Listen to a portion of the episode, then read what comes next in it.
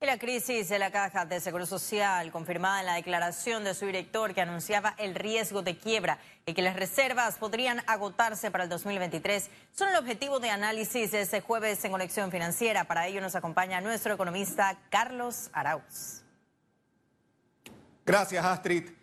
En más de una ocasión, en este mismo segmento, hemos hecho más que un llamado de atención a la administración y a la Junta Directiva de la Caja de Seguro Social un respetuoso grito desesperado de despierte.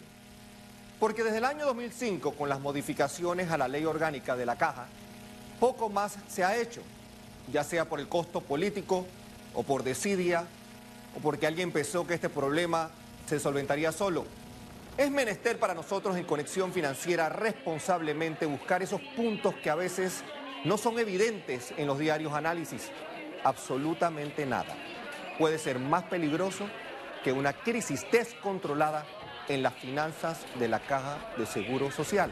El sistema bancario, por ejemplo, se vería afectado prácticamente de manera inmediata, pero no solo por la morosidad de préstamos que no podrán pagarse de jubilados y pensionados, sino porque la estabilidad que el Banco Nacional tiene al ser el banco estatal, pues le restaría liquidez al mismo banco para pasarla a la caja.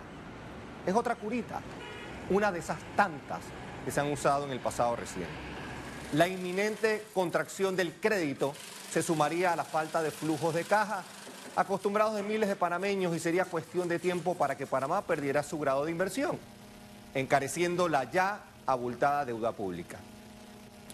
Con esto no queremos sonar alarmistas, ni mucho menos radicales, pero no enfrentar de manera valiente este tema cosa que no han hecho las últimas administraciones, traería días realmente nefastos, provocados por la irresponsabilidad administrativa de muchos, el deseo de bienestar político de otros y lamentablemente los dos extremos más vulnerables de nuestra población, nuestros abuelos y nuestros niños, serán los condenados a vivir momentos oscuros.